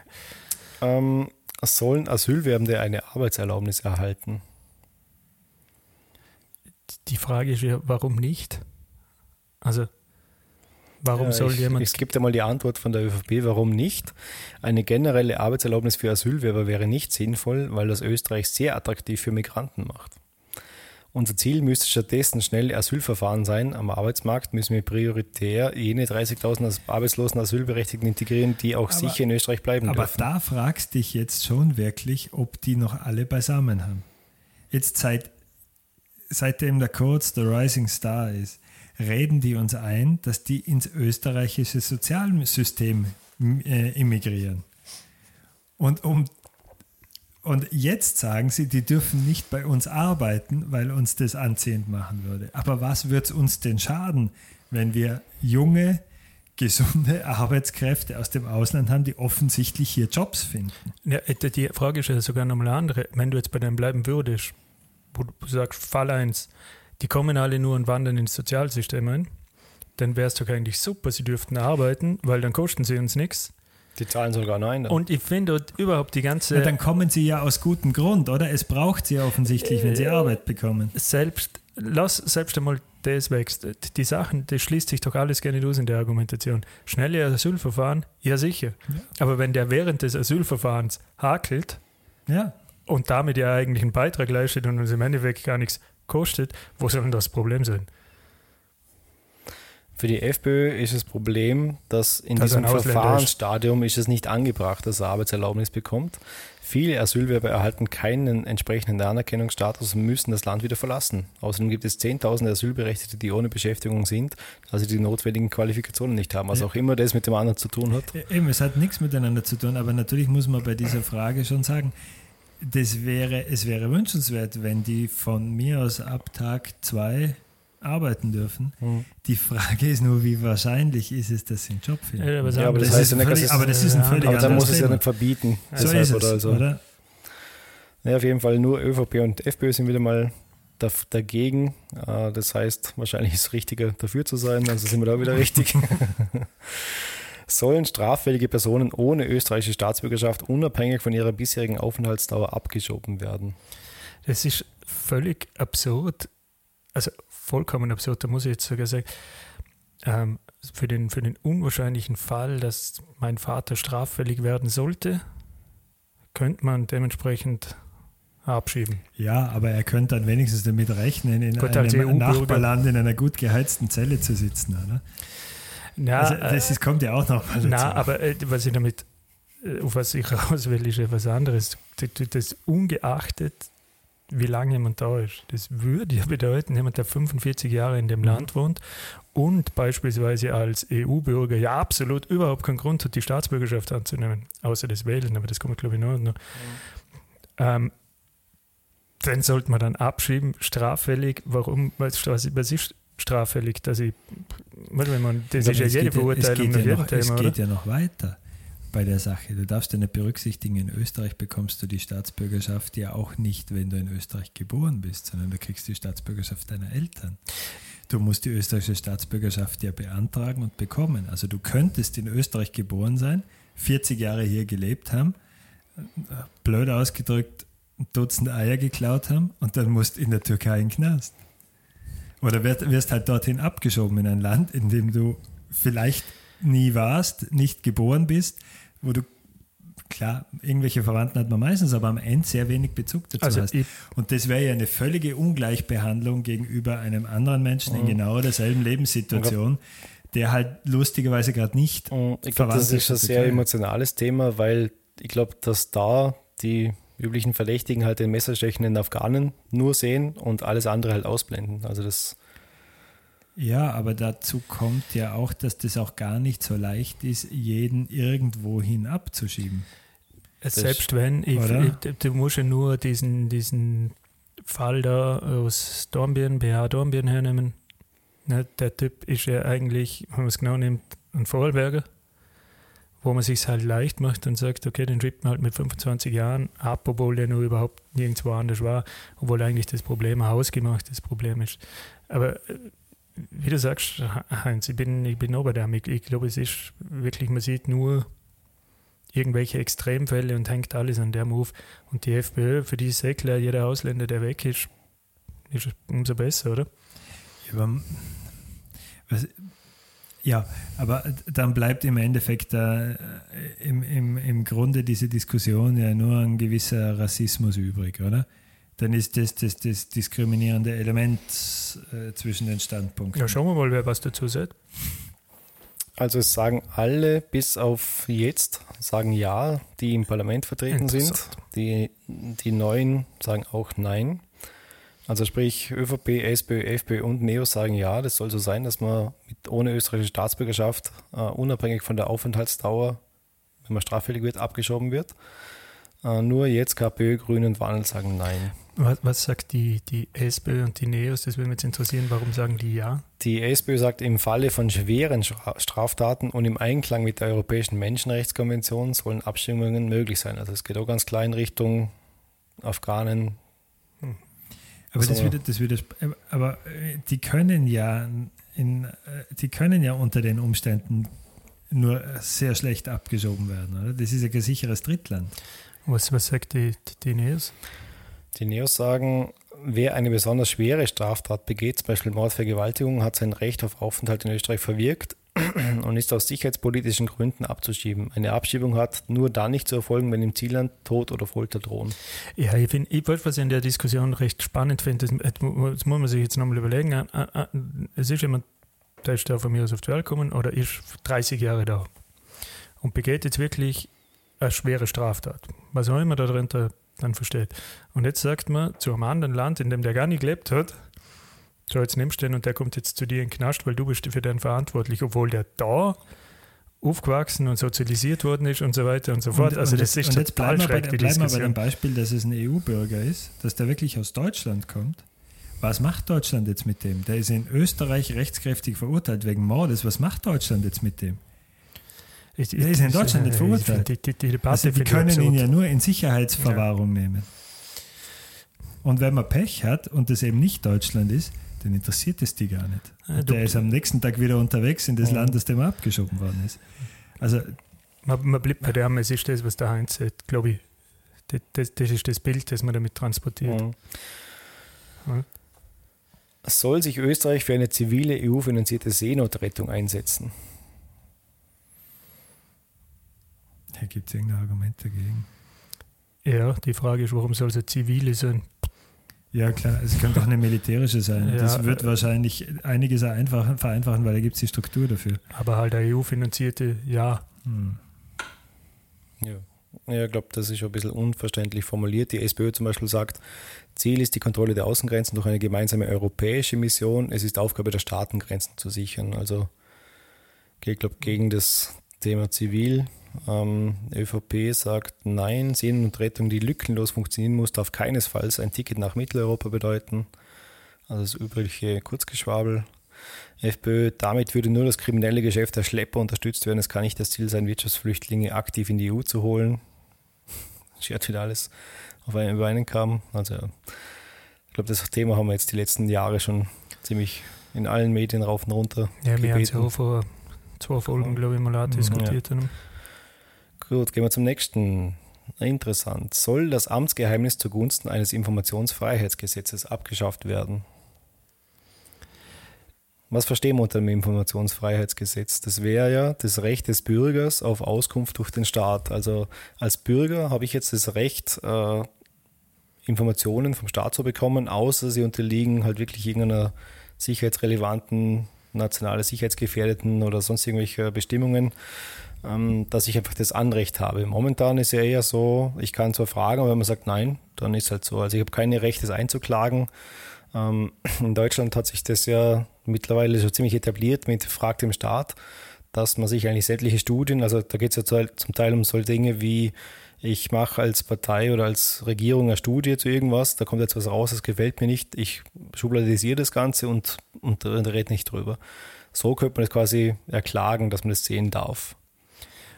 Also ich sehe das so, ich meine, in Österreich, da hast du ja den Eindruck, es wird als erstes die Bürokratie geschützt und in Ausnahmefällen kriegst du eine Antwort. Ähm, und das muss man halt umdrehen. Also es muss ganz klar sein, dass im Prinzip alles, wo jetzt wirklich nicht sicherheitspolitisch relevant ist oder sonst wie, muss man über kurz oder lang eine Auskunft kriegen. Und das Beispiel für die finde ich ausgezeichnet. Also das kann ja überhaupt nicht sein, dass man im Prinzip Dinge mit Steuergeld finanziert und wenn es dann der Herrschaft nicht gefällt, dann erfahrt es niemand. Also ein ganz klares Ja. Und die interessante Sache finde ich immer, dass immer nur die Oppositionsparteien dafür sind und wenn sie dann in der Regierung sind, dann verschwindet das Thema immer ganz schnell. Genauso ist es auch hier, also ÖVP, FPÖ dagegen, wobei ja die ÖVP unterm Kurz, da war doch immer die Rede vom gläsernen Staat, oder? Statt vom gläsernen Bürger. Auch die ÖVP sagt Nein und schreibt dann einen Kommentar, wir haben uns stets für die Abschaffung des Amtsgeheimnisses ausgesprochen. Bereits 2014 wurde eine entsprechende Regierungsvorlage beschlossen, die die notwendige Zweidrittelmehrheit im Nationalrat verfehlt hat. Wir setzen uns weiterhin für größtmögliche Transparenz des Staates ein, aber hier sagen sie Nein. Ja, sie setzen sich ja für größtmögliche Transparenz bei allen Ausgaben ein. Mhm. Ja. So wird es zusammenpassen. Die FPÖ sagt Nein, obwohl es ja das ein freiheitsliebende Verein ist. Äh, Aufgrund des Auskunftsgesetzes haben die Organe des Bundes sowie die Organe der durch die Bundesgesetzgebung zu regelnden Selbstverwaltung bereits über Angelegenheiten ihres Wirkungsbereiches Auskünfte zu erteilen. Das hat, glaube ich, ein, Rechtsanwalt geschrieben. Soweit eine gesetzliche Verschwiegenheitspflicht dem nicht entgegensteht. Das stimmt, aber so nicht, oder? Also das kann ich nachvollziehen. Weil die gesetzliche Verschwiegenheitspflicht ist halt willkürlich und darum gilt die halt immer. Wenn mir irgendwas unbequem ist, dann, dann sage ich es halt nicht. Ich habe da vor kurzem einen Podcast, im Falter war ein Podcast zu dem Thema, der war auch ganz spannend, äh, wo dann, wow, was war das? Irgendein Verfassungsjurist oder so, glaube ich, im Ruhestand, der gesagt hat, für ihn ist es eigentlich äh, egal, ob jetzt das Amtsgeheimnis oder Informationsfreiheitsgesetz ist, das ist nur dasselbe von der einen oder der anderen Seite, weil momentan müssten sie ja auch schon Auskunft geben, aber halt nicht in dem Ausmaß. Und jetzt dreht man das Ganze halt um und sagt, über was sie nicht Auskunft geben dürfen und der Rest ist frei. Also im Prinzip ist es so von der einen oder von der anderen Seite gesehen. Ähm, und auch, ich glaube, die, war das die Steusitz, glaube ich, von den Grünen früher, die gesagt hat, äh, sie als auch früher mal schon Beamtin, ihr wäre es eigentlich lieber, wenn es so wäre, weil momentan als Beamter muss man sich immer verkneifen, darf ich jetzt das sagen, darf ich das nicht sagen, weil du machst dich ja selber auch strafbar, wenn du zu einem Amtsgeheimnis ausplauderst. Ja, ich habe den Also- also, auch gehört, der ist wirklich empfehlenswert zu dem ganzen Thema, weil es halt von unterschiedlichen Seiten beleuchtet wird. Also wir sind auf jeden Fall dafür, Fabian auch. ÖVP und FPÖ sind dagegen. Soll das allgemeine Wahlrecht auf Bundesebene auf österreichische Staatsbürgerinnen beschränkt bleiben? Ja. Ja. Okay. Warum? Ja, weil ich es im im Endeffekt dann recht schwierig finde, die Frage, wann soll es eigentlich nicht mehr oder ab wann solltest du das Wahlrecht haben? Das ist nicht dann die eine Frage. Und die Frage, die mir halt schon immer stelle, ist, wenn du wirklich das Land als deinen Lebensmittelpunkt siehst und eigentlich als langfristig als deinen Lebensmittelpunkt siehst, jetzt mal anders gefragt, positiv formuliert, was würde dich persönlich daran hindern, die Staatsbürgerschaft von dem Land anzunehmen? Äh, die, äh, die Schwierigkeit des Prozesses. Ja, Oder? Also wenn du jetzt Ja, schon vorhast, äh, oder wir haben ja immer Angst, also man liest ja da in Österreich immer raus, wir haben ja Angst, dass zu uns eigentlich nur Leute kommen, die nicht zu uns passen und die sich dann bei uns einnisten. Und wenn die dann unsere Staatsbürgerschaft haben, ist das ja fürchterlich. Aber mal anders betrachtet, wir wissen ja, die meiste Zuwanderung haben wir aus Deutschland. Wenn jemand aus Deutschland kommt und sagt, das ist nicht nur für ein Jahr gedacht, ich will hier bleiben, wenn das recht einfach wäre, würde ihn ja auch nichts daran hindern, die Staatsbürgerschaft anzunehmen. Es- die Frage ist, was hat er davon als EU-Bürger? Nix. Die, also bleibt die Frage übrig, wo ist es denn sinnvoller zu wählen? Da, wo du deinen Lebensmittelpunkt hast oder da, wo du ihn seit zehn Jahren nicht mehr ja, aber hast? das wird halt bedeuten, und das ist das andere Thema, gut. Woran ich mich störe, ist, dass im Prinzip manche dadurch das Privileg haben, dass sie in zwei unterschiedlichen Ländern Wahlen beeinflussen können oder mitwählen können und vor allem immer in einem, in dem sie eigentlich dann gar nicht mehr leben. Und das finde ich dann sehr seltsam, wenn jemand in einem Land, ob dir mal wurscht, ob das Deutschland ist oder die Türkei oder sonst was, für etwas wählt, mit dessen Konsequenzen er überhaupt gar nicht leben muss. Wenn du jetzt sagen würdest, wenn es eine Regelung dafür gibt, dass man sagt, wenn jemand wirklich da seinen Lebensmittelpunkt hat und dann aber garantiert ist, dass er nicht in einem anderen Land genauso wählt, okay. Aber es muss ja auch nicht ein Alles oder Nichts sein, oder? Es muss ja jetzt nicht der ähm, derjenige aus, was weiß ich, Burkina Faso, der seit einem halben Jahr in Österreich lebt, jetzt bei der nächsten Nationalratswahl mitwählen, sondern das wäre ja ein guter erster Schritt, wenn man das mal für EU-Bürger macht, weil da kann man eben dieses Vice versa, das du ansprichst, ja recht, recht leicht berücksichtigen. Ja, aber, ja, aber ich finde, Es ich sagen, ich meine, es sind fünf Jahre ist die Legislaturperiode. Fünf Jahre. ja, in fünf Jahren, wenn du die letzten alle anschaust, in fünf Jahren kannst du relativ viel kaputt machen. Aber das ist ja nicht die Intention Ja. der Zuwanderer, dass sie bei uns alles. Oder? Also, Also die Frage, ich- wovor fürchtet äh, man sich? Wir haben das ja auch schon einmal in aller Ja, ja. äh, Breite besprochen, gerade bei der Türkei, und zwar andersrum, dass Leute sich in Österreich und Deutschland mobilisieren lassen, um in der Türkei den Erdogan zu wählen, den Ja. sie dann nicht aushalten müssen. Genau. Das finde ich auch ein Punkt. Und vor allem, weil die ja dann die Möglichkeit am Ende hätten, in beiden Ländern zu wählen. Hm. Sagst du?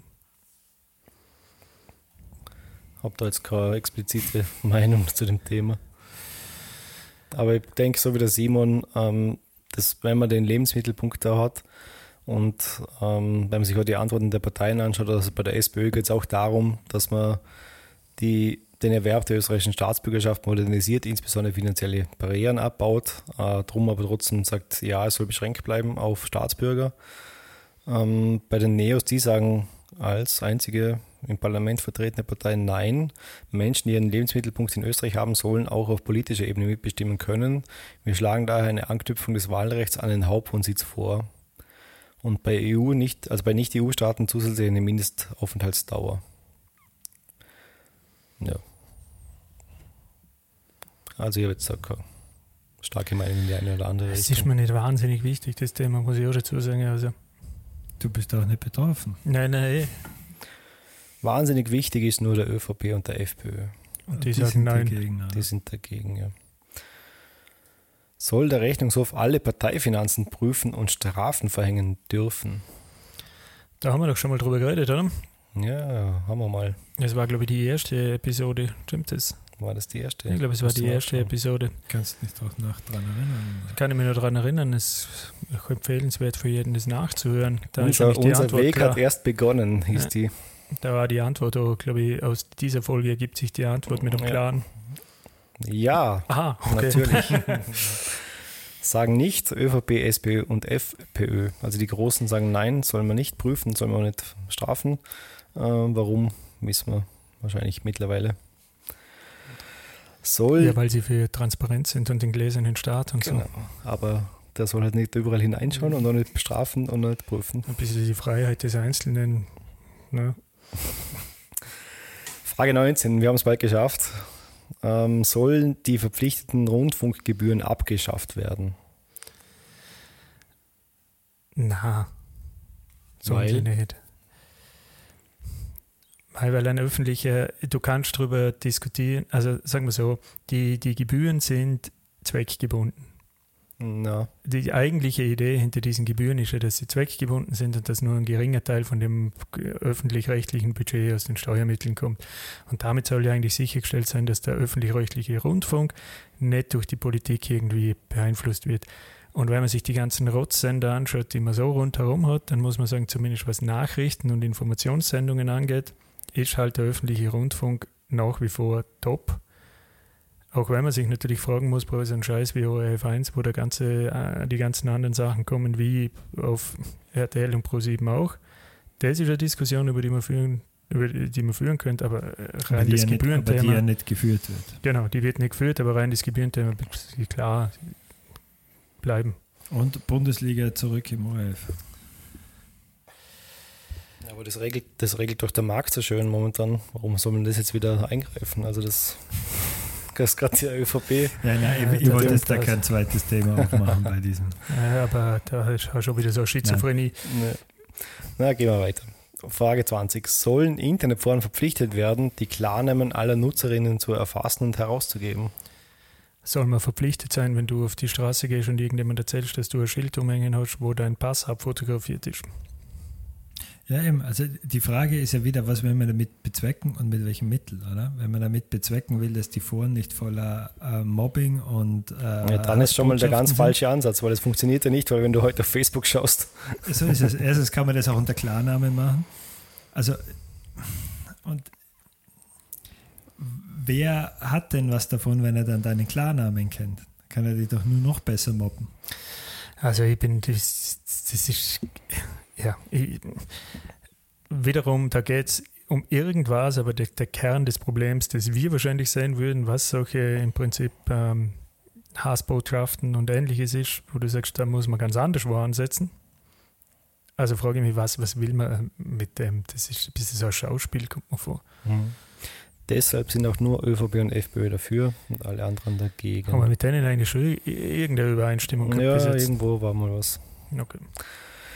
Soll der Einsatz staatlicher Überwachungssoftware, Bundestrojaner in Klammern, für verschlüsselte Nachrichten, Nachrichten und Messenger-Dienste erlaubt sein? Also da geht es ja darum, dass der Staat oder die Exekutive sagt, die Kommunikationsmittel, die ja momentan halt vorherrschend sind, äh, da haben wir jetzt keinen Zugriff mehr drauf. Also mit so Kommunikationsüberwachung, früher noch SMS und so, war wahrscheinlich leichter bei Mobilfunkbetreiber einfach abzufragen. Aber heute sind ja zum Beispiel WhatsApp Ende zu Ende verschlüsselt. Das heißt, wenn ich dir jetzt eine WhatsApp-Nachricht schreibe, dann kann dazwischen die niemand mehr lesen, außer ich und du auf deinem Gerät. Das macht es natürlich schwieriger, wenn ich jetzt da irgendwelche kriminellen Banden überwachen will, ihre Kommunikation irgendwie zu überwachen, damit ich weiß, was die jetzt da mit, äh, was, mit was, über was die da jetzt sprechen, was sie sich da ausmachen. Und jetzt möchte natürlich ähm, die Polizei äh, Überwachungssoftware haben, damit sie bestimmte Handys einfach hacken kann und dann halt die Nachrichten lesen können, die da drauf getipselt werden. Das nennt sich dann Bundestrojaner und der soll jetzt erlaubt werden, damit die Überwachung von solchen Kommunikationsmitteln auch möglich wird. Was ich dabei immer interessant finde, ist, dass es ja suggeriert, dass man präventiv dann Verbrechen verhindern könnte, weil man eben mithört und damit weiß, Mm, Ja, ich glaube, es ist präventiv und präventiv geht es ja gar nicht. Da geht es eher als Überwachungsmaßnahme.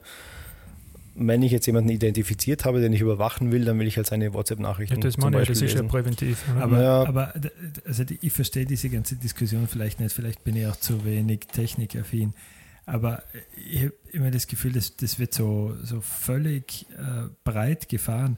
Es hat doch früher nie jemand darüber diskutiert, dürfen alle Telefone abgehört werden. Sondern es war doch dann nur erlaubt, unter richterlichem Beschluss das Telefon von zwei, drei bestimmten Personen abzuhören. Und um das geht es noch gar nicht. Als ob das jetzt einen richterlichen Beschluss braucht oder wann es denn erlaubt ist, um das geht es da noch gar nicht, Aber das ist nur. eigentlich das Entscheidende. Natürlich Mm. muss man sagen, wenn, wenn das Kriminal technische Fortschritte macht, dann sollte das auch die Kriminalpolizei machen dürfen. Hm. Aber die, das Grundprinzip, das bisher existiert, soll sich dadurch nicht ändern. Das heißt, natürlich sollte es der Kriminalpolizei irgendwie möglich sein, den Verbrechern auf die Spur zu kommen. Mhm. Aber es sollte natürlich nach wie vor nicht möglich sein, willkürlich mal alle abzuhören und zu schauen, ob man irgendwas findet. Um das geht es, glaube ich, auch nicht. Das ist nur, es hat nur die Nebenwirkung, wenn ich jetzt das auf Mobiltelefone machen will und die Software, die zum Einsatz kommt, sehr sicher ist, weil das Betriebssystem ist abgesichert, die Software, die, die App, die darauf läuft, die verschlüsselt dann gleich auf dem Handy und schickt nur noch, also komm, übertragen werden nur noch verschlüsselte Nachrichten, die kann ich nicht mehr abgreifen. Und das Problem, das sich jetzt da stellt, ist, ich muss das Handy irgendwie infizieren. Das heißt, in der Praxis muss die Polizei da jetzt sich oder der Hersteller von der Überwachungssoftware Sicherheitslücken einkaufen. Und der weiß dann, aha, du hast jetzt ein Android so und so Handy und das hat diese Sicherheitslücken, die sind im besten Fall noch nicht bekannt, weil sonst werden sie gefixt dann vom Hersteller und jetzt muss ich die kaufen und da muss ich sie geheim halten. Das heißt, potenziell gefährde ich jetzt alle Android-Handynutzer, die die Sicherheitslücke auch haben, statt eine sichere Infrastruktur für alle Bürger zu schaffen. Weil sobald ich quasi sage, wir müssen überwachen, das heißt, wir müssen Sicherheitslücken kennen und die dann auch offen halten, gefährde ich natürlich auch alle, die jetzt keinen Schabernack treiben und die dann kriminellen Machenschaften, zum Beispiel Ransomware oder was auch immer dann passiert, passieren kann, äh, auch getroffen werden können. Also ich mache eigentlich für Unternehmen und Privatpersonen das Internet unsicher oder das Kommunikationsmittel unsicherer, nur damit ich dann gezielt Einzelne abhören kann. Ja, und die Frage ist, was gewinnst du? Das, ist, das ist wenn, ich, wenn du die letzten großen, vor allem die großen terroristischen Akte anschaust, und sich da überlegt, wie im Prinzip, was würde man fast sagen, naiv die vorgegangen sind, dass sie einfach mit irgendwelchen Handys per SMS kommuniziert haben. Also die Frage ist ja der Preis, den man bereit wäre zu zahlen. Wie viel, wie viel Sicherheit und Freiheit sollte man denn aufgeben?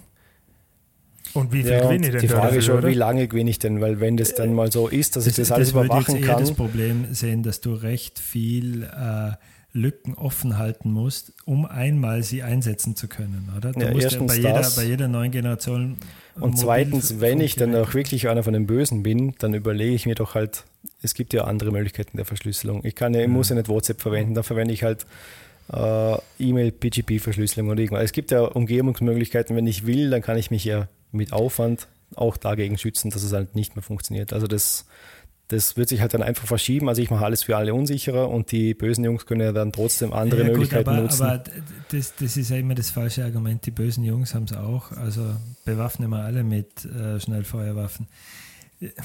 Oder? Also das, Deshalb, das ja, ist der, der Preis, den man dafür zahlen muss, ist eigentlich zu hoch, oder? Nein, ich glaube, ja, man darf sich zumindest nicht der Illusion hingeben, dass diese Überwachungsmaßnahmen Verbrechen verhindern. Meistens endet es halt damit, dass man die Deppen schneller hat. Ja.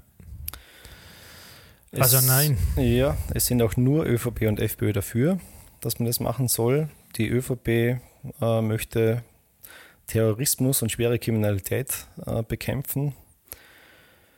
Und natürlich haben die neuen Ermittlungsmethoden höchste Rechtsschutzstandards und werden nur individuell nach richterlichem Beschluss eingesetzt. Die NEOS ähm, haben sicher da eine interessante Stellungnahme, warum sie es nicht wollen. Der Bundestrojan ist eine extrem teure und missbrauchsanfällige Maßnahme, denn der Staat muss dafür Sicherheitslücken in Computersystemen ausnutzen, erhält dadurch Zugriffe auf das gesamte überwachte Gerät.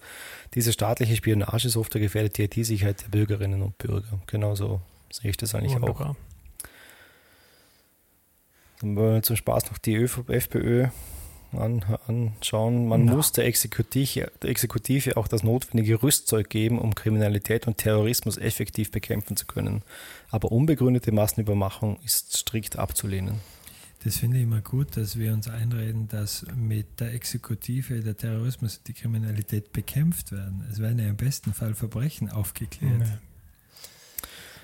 und jetzt im Zuge der letzten, der letzten Nachrichten der letzten Tage, da war das nicht mehr die FPÖ, die gesagt hat, wer nichts zu, wer nichts zu verstecken hat, oder wie sagt man da? Wer nichts wer, zu verbergen hat, der, ja. Genau, der, dem macht es ja nichts aus, aber jetzt Mhm. hat ja der Herr Strache mal sein Handy abgeben müssen, das hat ihm, glaube ich, nicht so gefallen. Ja, er war ja nackt, bitte, wie die Polizei nackt war er, ist. er Ja. hat nackt das Handy abgeben müssen.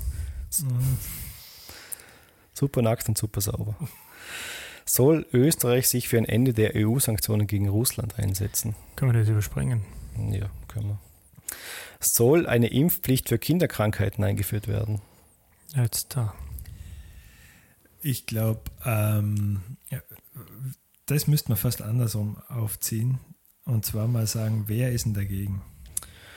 Dagegen sind ÖVP, SPÖ, FPÖ und NEOS. Und aus welchen Gründen? Die ÖVP ist dagegen, weil Fragen der öffentlichen Gesundheit sie mit höchster Sensibilität zu entscheiden.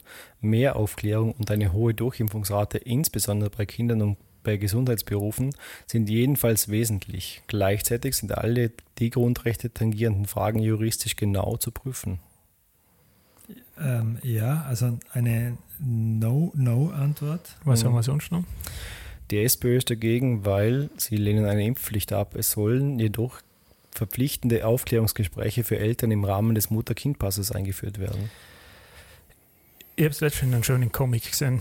Ähm, da sagt die eine Mutter zur anderen, sie lässt ihr, ihr Kind nicht impfen. Der Arzt hat ihr zwar ähm, verschrieben, dass sie es machen soll oder halt empfohlen, dass sie es machen soll, aber äh, immer so die Chemie und so, das muss ja nicht gleich sein. Und als Mutter weiß man doch bitte immer noch am besten, was das Kind braucht.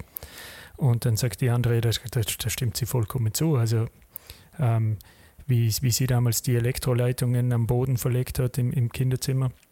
Und auch alle gesagt, es sei gefährlich, dass da die Elektroleitungen einfach offen rumliegen, aber als Mutter weiß man doch nur am besten, wie man die Elektroleitungen im Kinderzimmer verlegen muss. Ja, Also die Frage, die das vielleicht zum Ausdruck bringen soll, ich finde das immer ein bisschen gefährlich mit dem, dass etwas verpflichtend ist. Ähm, ich finde allerdings teilweise die Argumentationen immer so obskur, warum man gegen Ja, Erstens sind sie einfach äh, sind. großteils überhaupt nicht nachvollziehbar. Und wenn man von Kinderkrankheiten redet, das hat- ist auch so ein harmloser Ausdruck, oder? Wenn, man, wenn was mal die Kinderkrankheiten überstanden hat, dann ist es dann fertig, oder? Der Beta-Test quasi, dass diese Kinderkrankheiten aber noch vor der Impfung viele Kinder das Leben gekostet haben, das vergisst man ja dann immer ganz gern.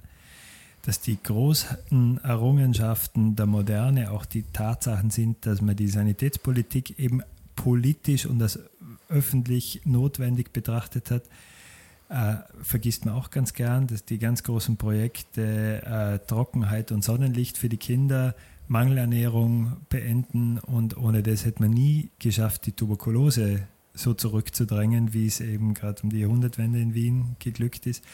Und da ist es doch dasselbe Thema. Das, die Frage der Impfpflicht, es ist doch nur eine Pflicht für die Eltern, die Kinder impfen zu lassen. Für die Kinder ist es doch ein Recht auf eine moderne medizinische Behandlung.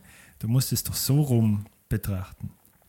Ich persönlich würde gern bei dem Thema, das jetzt, deshalb, ich, ich würde jetzt die Frage mal mit einem vorsichtigen, für mich vorsichtigen Nein momentan besetzen, weil ich doch die Hoffnung hätte, dass man, wenn man wirklich im Prinzip, wahrscheinlich muss man mehr auch nochmal auf, auf, auf Aufklärung setzen, aber ich glaube, dass die Vernunft in dem Bereich schon wieder überwiegen wird. Es ist momentan aus welchen Gründen auch immer irgendwie gerade am Kippen. Ähm, ich, ich glaube schon, dass man das zuerst einmal wieder probieren sollte, dass man das über die, über die Vernunft löst. Oder was in meinen Augen das der vernünftige Weg ist, bevor man das über eine Pflicht macht. Warum gibt es eine Schulpflicht? Weil man gemerkt hat, dass es nicht anders funktioniert. Aber genau da würde ich jetzt sagen, wir, wiss, wir sind jetzt momentan noch nicht an dem Punkt, wo man sagt, es ist so dramatisch geworden. Aber gibt's die, ist die Schulpflicht für die Eltern eine Zumutung? Für manche schon, ja. Absolut. ja, Deshalb hat man sie ja eingeführt, ja, ja. oder?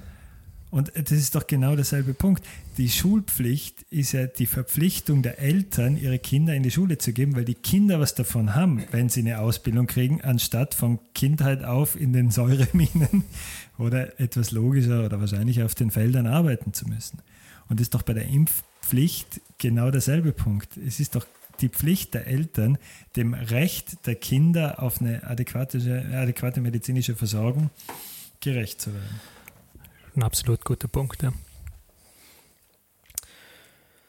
Dann kommen wir noch zum anderen Gesundheitsthema und zwar soll eine verpflichtende Pflegeversicherung eingeführt werden. Wie wird denn die Pflege heute finanziert? Eben, also wir waren uns recht drüber im Unklaren, äh, wie wir von der Frage gehört haben, was eine Pflegeversicherung überhaupt ist. Ich glaube, da geht es eher um ein Finanzierungsthema. Also, also die einzige Partei, die das möchte, ist die ÖVP, die ja eigentlich alle Steuern ablehnt. Aber die äh, möchte da die optimale Versorgung der Gesundheit und Pflege sicherstellen, als neue Säule der Sozialversicherung absichern und so die Finanzierung der Pflege nachhaltig aufstellen. Also da geht es eigentlich nicht darum, um mehr Leistung, sondern da geht es darum, um Finanzierung anders zu regeln. Ähm, Pflegeversicherung klingt ja auch noch Privatversicherung und so. Also das klingt eher noch ähm, mehr privat, weniger Staat. Also die ÖVP ist die einzige, die jetzt da dafür ist. Aber welchen, aber welchen, welchen, äh, gerade wenn du das dann auch so ansprichst, ähm, äh, welchen, welchen Benefit hat denn das? Weil wenn du dir das nicht leisten Das bleibt so wie jetzt, du zahlst nur was dafür. Ja, ja. ja dann frage ich mich aber, warum kann man das nicht über die normale Sozialversicherung Du zahlst ja auch jetzt was dafür. Genau, gleich regeln. Also. Ja, also die SPÖ sagt, eine weitere Belastung von Arbeitnehmerinnen lehnen wir ab. Wir wollen eine staatliche Pflegegarantie. Die FPÖ sagt, die Einführung einer weiteren Sozialversicherung entspricht nicht dem Reformkonzept einer Reduktion der Sozialversicherungsträger und Zusammenführung der Strukturen. Die Pflege sollte aufgrund der derzeitigen Finanzierungs- und Organisationsströme neu organisiert werden. Die Neos sagen auch nein, ergänzend zum Pflegegeld sollen sich Menschen künftig individuell Pflege versichern. Ja, für, ja, klar. Ja, klar, für Präventions-, Gesundheitsuntersuchungen, Fitnesskurse soll es zudem Präventionsgutschriften geben. Tritt der Pflegefall nicht ein, wird das Guthaben der Pflegeversicherung als Zusatzpension ausbezahlt. Sicher, kriegst du ein Smartwatch ums Handgelenk geschnallt und wenn du nicht deine 1000 Schritte pro Tag machst, dann wird das gleich mal bei deiner Versicherung wieder. Mhm. Mhm. Ja, also ist reine, klingt rein nach einer Finanzierungs- Ach, gemein so weiter. Mhm flächendeckendes Pfandsystem für Getränkeverpackungen, Dosen, Plastikflaschen. Sollen wir sowas einführen? Also mich, wenn ich in Deutschland bin, da schreckt es mich immer, weil das ist mal, ich weiß gar nicht, wie das überhaupt funktioniert. Muss ich den, den, Zettel, den Kassenzettel aufbehalten und dann wieder mitbringen. Das war irgendwann mal so. Ja, aber wir machen es auch bei, den, bei, so bei Glasflaschen machen wir es doch seit Jahren. Also warum ja. soll das bei Plastikflaschen und bei Dosen nicht auch funktionieren? Also wenn es wenn's, wenn's, äh, wenn's, wenn's wirklich sinnvoll ist, dass ich sage, ich, ich sorge dafür, dass die Dinge auch wirklich recycelt werden können und zwar mhm. in einem Ausmaß, wie es jetzt nicht passiert, wo wir ja die Mülltrennung eigentlich haben. Wir werfen ja die Dosen woanders hin, als wir die Plastikflaschen hinwerfen. Wenn man äh, jemand erklären kann, dass das dann wirklich dazu beiträgt, dass die Recyclingquote auf alle Fälle steigen wird, dann sage ich, ja, warum nicht? Aber das ist ja der entscheidende Punkt ist es überhaupt recycelbares Gut und fängt irgendjemand was damit an oder verkaufen wir es in das Wirklichkeit eh nach China? Keine Ahnung. Und wenn wir es eh nach China verkaufen, finde ich das einen enorm hohen Aufwand für nichts. Wie, wie, gesagt, je nachdem, oder? So ist es. Und das gehört, finde ich, zu diesen, deshalb hat mich die Frage beim Durchlesen schon gestört, weil man eigentlich sich, während man das durchliest, fragt, hat das in Deutschland eigentlich irgendeinen Sinn gemacht? Gibt es da irgendwelche Daten dazu? Ich weiß es nicht. Eben. Wir wissen es alle nicht. Und die Parteien? Also nur den Grünen ist es wichtig, weil? also ganz wichtig, weil Pfand in Kombination mit Mehrweg schützt Umwelt und Klima, spart Ressourcen und reduziert achtlos weggeworfenes Plastik, Dosen etc. in der Natur. Ein Gesetzesantrag dazu wurde von den Grünen bereits mehrfach eingebracht. Aber das ist jetzt eine Antwort, die hätte ich mir von einer Elfjährigen auch erwartet. Aber ob das denn wirklich dann so ist mit unserem momentanen technologischen Know-how und der Art, wie unsere Müllindustrie also funktioniert, ist doch die große Frage. Inhaltlich würde man doch sagen, ja sicher, super, klingt logisch. Aber reicht ein Dosenpfand allein, um diese, äh, um da einen, einen Lenkungseffekt zu erzielen? Wenn es nur darum geht, dass man nicht will, dass Dinge achtlos in die Natur geworfen werden, würde man sich meinen, dass ja. die letzten Jahre genug passiert ist, dass das nicht der Fall ist, Ja. oder? Aber ob da 5 bis 10 Cent an ein, äh, was ändern an dem, der das dann einfach wegschmeißt, wenn es in der Natur stört. Also eigentlich sagt nur die ÖVP nein, sie möchte das nicht, weil entscheidend ist, wie Österreich seine EU-Sammelziele, 90% Sammelquote bis 2029, in Österreich derzeit 70% erreichen will. Dazu hat die Regierung eine Studie beauftragt, die alle Möglichkeiten prüft, wie dieses Ziel erreicht werden kann. Das Pfandsystem ist dabei eine Option. Hier braucht es mehr positive Anreize. Ich, bei der Antwort finde ich ganz witzig, dieses, dass sie sich auf die Quote beziehen, die von der EU daherkommt, als ob das das Einzige wäre, das bei dem Thema relevant ist. Und dass es eine Studie gibt, ich bin gespannt, ob wir jemals das Ergebnis dieser Studie Amtsgeheimnis. hören werden. Und die letzte Frage, die können wir ganz kurz beantworten. Soll eine CO2-Steuer eingeführt werden? Dazu haben wir doch einen ausgezeichneten Podcast-Episode Genau, den gemacht, oder? können wir empfehlen beim Left Wing Social Club Podcast Nummer Drei. 3 mittlerweile. Ja, Jetzt sind wir schon im vierten. wir im vierten. Da Ja. gibt es ganz viel dazu zu hören. Ähm, schauen wir uns noch kurz an, was die Parteien sagen. Was sagt die ÖVP zur CO2-Steuer? Nein. Die sagt nein, es ist ja ganz wichtig, dass in Österreich es schon eine CO2-abhängige Abgabe wie die Mineralölsteuer oder die Nova gibt. Darüber hinausgehende Die nationale, finanziert wird, das schon jemand versteuert hat. Ah, das gilt nur bei der Erbschaftssteuer, Entschuldigung. richtig. Darüber hinausgehende nationale CO2-Steuermodelle halten wir nicht für zielführend, weil sie speziell die Menschen im ländlichen Raum und sozial Schwächere belasten, die auf ihr Auto angewiesen sind. Also die sozial Schwachen mit dem SUV, den muss man schützen. Die SPÖ sagt ja, CO2-Steuer einführen. Es soll eine europaweite CO2-Steuer und sozial ausgewogene Ökologisierung des Steuersystems umgesetzt werden. Die FPÖ sagt nein, keine CO2-Steuer. Die FPÖ spricht sich ganz klar gegen die Einführung einer CO2-Steuer aus. Unser Ziel, also ich spreche jetzt im Sinne der FPÖ, ist es, die Steuer- und Abgabenquote zu senken, anstatt neue Steuern einzuführen. Es hat ja niemand gesagt, dass das. Aber gut. Ja, das muss ja nicht on top kommen, man kann ja was anderes senken. Ja, aber weiters würde die Einführung einer solchen Steuer vor allem die belasten, die auf ihren Pkw angewiesen sind, zum Beispiel um den Arbeitsplatz zu erreichen. Jetzt. Ah, wurscht. Wir haben es ja beim Das letzten Mal ja, schon ja. diskutiert. Ja. Die Neos sagen, ja, CO2-Steuer ist der effizienteste Weg, um klimaschädliche Emissionen von Treibhausgasen zu verringern. Weil's der Markt macht, weil's der Markt macht. Eine Ökologisierung des Steuersystems, bei der Verursacher von Klimaschäden für deren Beseitigung, Verringerung in die Pflicht genommen werden, schafft Anreize zu klimafreundlicheren Innovationen. Die jetzt sagen, ja, es gibt ein durchgerechnetes gerechnetes Konzept vom früheren jetzt Abgeordneten Bruno Rossmann. Dieses Modell gewährleistet, dass das Klima geschont wird, ohne jene finanziell zu belasten, die es ohnehin schon schwer haben. Es ist nur eine Frage des politischen Willens. Die KPÖ sagt nein, keine CO2-Steuer. Wir sehen uns als Teil einer ökosozialistischen Bewegung, die einen radikalen Systemwechsel weg von Grenzen. Fällt das eigentlich KPÖ? Ist das schon eine Spaßpartei oder was? Nicht? Ich, Wo wir überlegt haben, dass wir mal die Parteiwahlprogramme durchgehen, da haben wir die ja fast vergessen, weil die ja, glaube seit was, 1956 jedes Mal antreten. 46, glaube ich, oder? 46 schon. 46 und ähm, jedes Mal am Einzug zum Nationalrat scheitern. Aber jetzt wird es was werden. Mit Sicherheit. Die Grünen sagen, und beim Umweltthema muss man ja hauptsächlich mal auf die Grünen hören, weil die ist, ist ja ihr Kernthema. Ja, klimaschädliche Subventionen wie massive Steuerprivilegien auf Diesel oder Kerosin sollen abgeschafft werden. Wir planen eine ökologisch-soziale Steuerreform, in der der Faktor Arbeit sowie die Arbeits- und Erwerbseinkommen über einen Klimabonus entlastet werden. Demgegenüber stehen die Ökosteuern, die eine CO2-Komponente enthalten sollten. Also mehr als wie nur CO2-Steuer. Diese ökologische Umsteuerung soll insgesamt zu keiner Steuererhöhung führen. Also nur Anreize schaffen. Mal schauen. Und den Wandel nehmen wir noch dazu. Die CO2-Steuer hilft, die wahren Kosten unserer Produktions- und Lebensweise transparent zu machen. Ich glaube, die haben wir unserem Podcast gehört. Und entsprechend gegenzusteuern. Wichtig ist, sie so zu staffeln, dass private Haushalte nicht überproportional belastet werden und sich vor allem große Verursacher nicht einfach freikaufen können. Gut, jetzt wäre natürlich noch interessant, so wie wir die Fragen beantwortet haben, gell? Ja, Was kommt denn da Müssen wir es leider nochmal kurz durchgehen. Also, wir machen es mal ganz kurz und machen alle Themen gleich wichtig, damit wir nicht so lang mhm. brauchen. Mhm. Also, Überwachungssoftware sagen wir nein. Verpflichtende Mindestquote von 50 Prozent Frauen auf allen Kandidatenlisten. Nein. Soll statt der Mindestsicherung ein bedingungsloses Grundeinkommen eingeführt werden? Daumen hoch. Daumen hoch, machen wir mal ja. Soll eine CO2-Steuer eingeführt werden? Ja. Soll die gemeinsame Schule der 10- bis 14-Jährigen eingeführt werden? Ja. Soll eine verpflichtende Pflegeversicherung eingeführt werden? Nein.